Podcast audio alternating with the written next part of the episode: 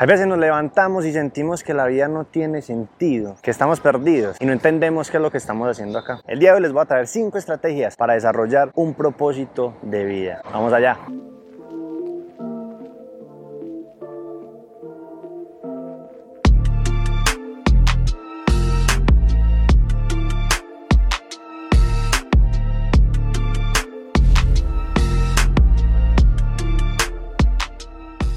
Hola a todos, mi nombre es Santiago. Les comento que en este canal compartimos información y ejercicios para desarrollarnos física y mentalmente. El día de hoy les voy a compartir 5 estrategias para desarrollar un propósito de vida. Del libro que hemos venido trabajando de Robert Greene, de las leyes del comportamiento humano. Aquí se los dejo. Esta información que les comparto no es la verdad absoluta. Considero que es un fragmento del libro que, que, es interesante, que para algunas personas que hemos pasado por momentos que la vida no tiene mucho sentido, no sabemos para qué estamos acá, por qué estamos acá, es una herramienta que nos da un poquitico de guía para desarrollar eso que tanto queremos. Empecemos. El primer aspecto del que vamos a hablar es descubrir los llamados de nuestra vida. ¿Cómo así? Vamos a empezar a percibir las inclinaciones que tenemos, inclinaciones, gustos, qué nos gusta. Y para buscar eso que tanto nos gusta, hay que escarbar o hay que volvernos un poquitico a la infancia. En la infancia encontramos los gustos más profundos de nuestra vida, lo, lo que nos llamó la atención por primera vez y con lo que nos conectamos más fácil. Por lo general esas actividades, deportes, talentos en donde uno se encontró fascinado al verlos, al practicarlos por primera vez, o actividades donde se sienta natural, que uno haga acciones que se sientan naturales, deportes, arte, música, que uno se sienta haciéndolas de manera natural. Y si no he encontrado nada que se parezca eso, que me sienta bien, natural, fascinado, encantado con esa actividad, pues vamos a empezar a explorar, vamos a empezar a explorar dentro de ese aspecto,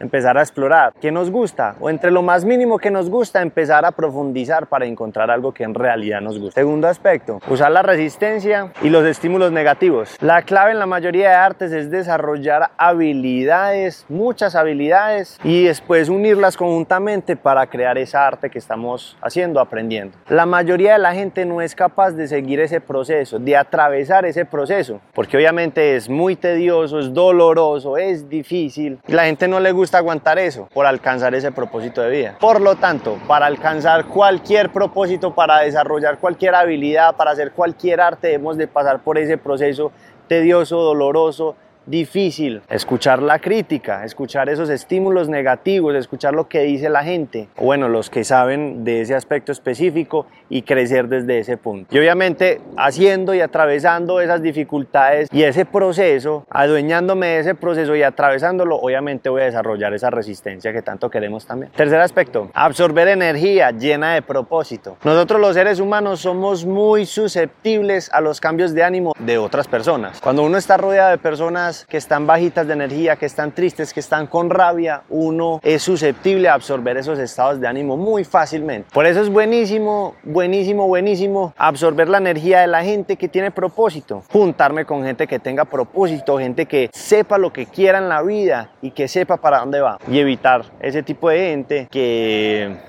que no tiene propósito, que no sabe para dónde quiere ir, que está dejando que la vida lo lleve para cualquier Cuarto, crear escalones para alcanzar las metas. Las metas y objetivos a largo plazo nos traen enfoque y nos direccionan para dónde queremos ir. Sin embargo, los objetivos a largo plazo por lo general nos traen ansiedad, porque queremos obtener eso, pero para llegar hasta ese punto necesitamos atravesar por un montón de cosas. Yo quiero ser un cantante, ya tengo el objetivo, pero de nada a cantante hay demasiado, demasiado, demasiado. Yo quiero ser campeón olímpico, pero es que de amateur, de principiante a campeón olímpico hay que atravesar un proceso gigante. Por lo tanto, está bien aclarar el objetivo a largo plazo, pero tenemos que hacer escalones, pasos pequeños de cómo alcanzar ese objetivo a largo plazo. Entre más detallado se lo demos a la mente y al cuerpo, más fácil va a ser de ejecutarlo y hacerlo diariamente para alcanzar eso que tanto queremos. Quinto aspecto, perderse en el trabajo. Perderse en el trabajo es básicamente entregarle a tu trabajo, a tu, a tu objetivo, unas horas al día que solamente sea ese trabajo específico, y hacer una inmersión, adentrarte en tu proyecto y perderte, perderte en tu proyecto y sentirse bien dentro del, del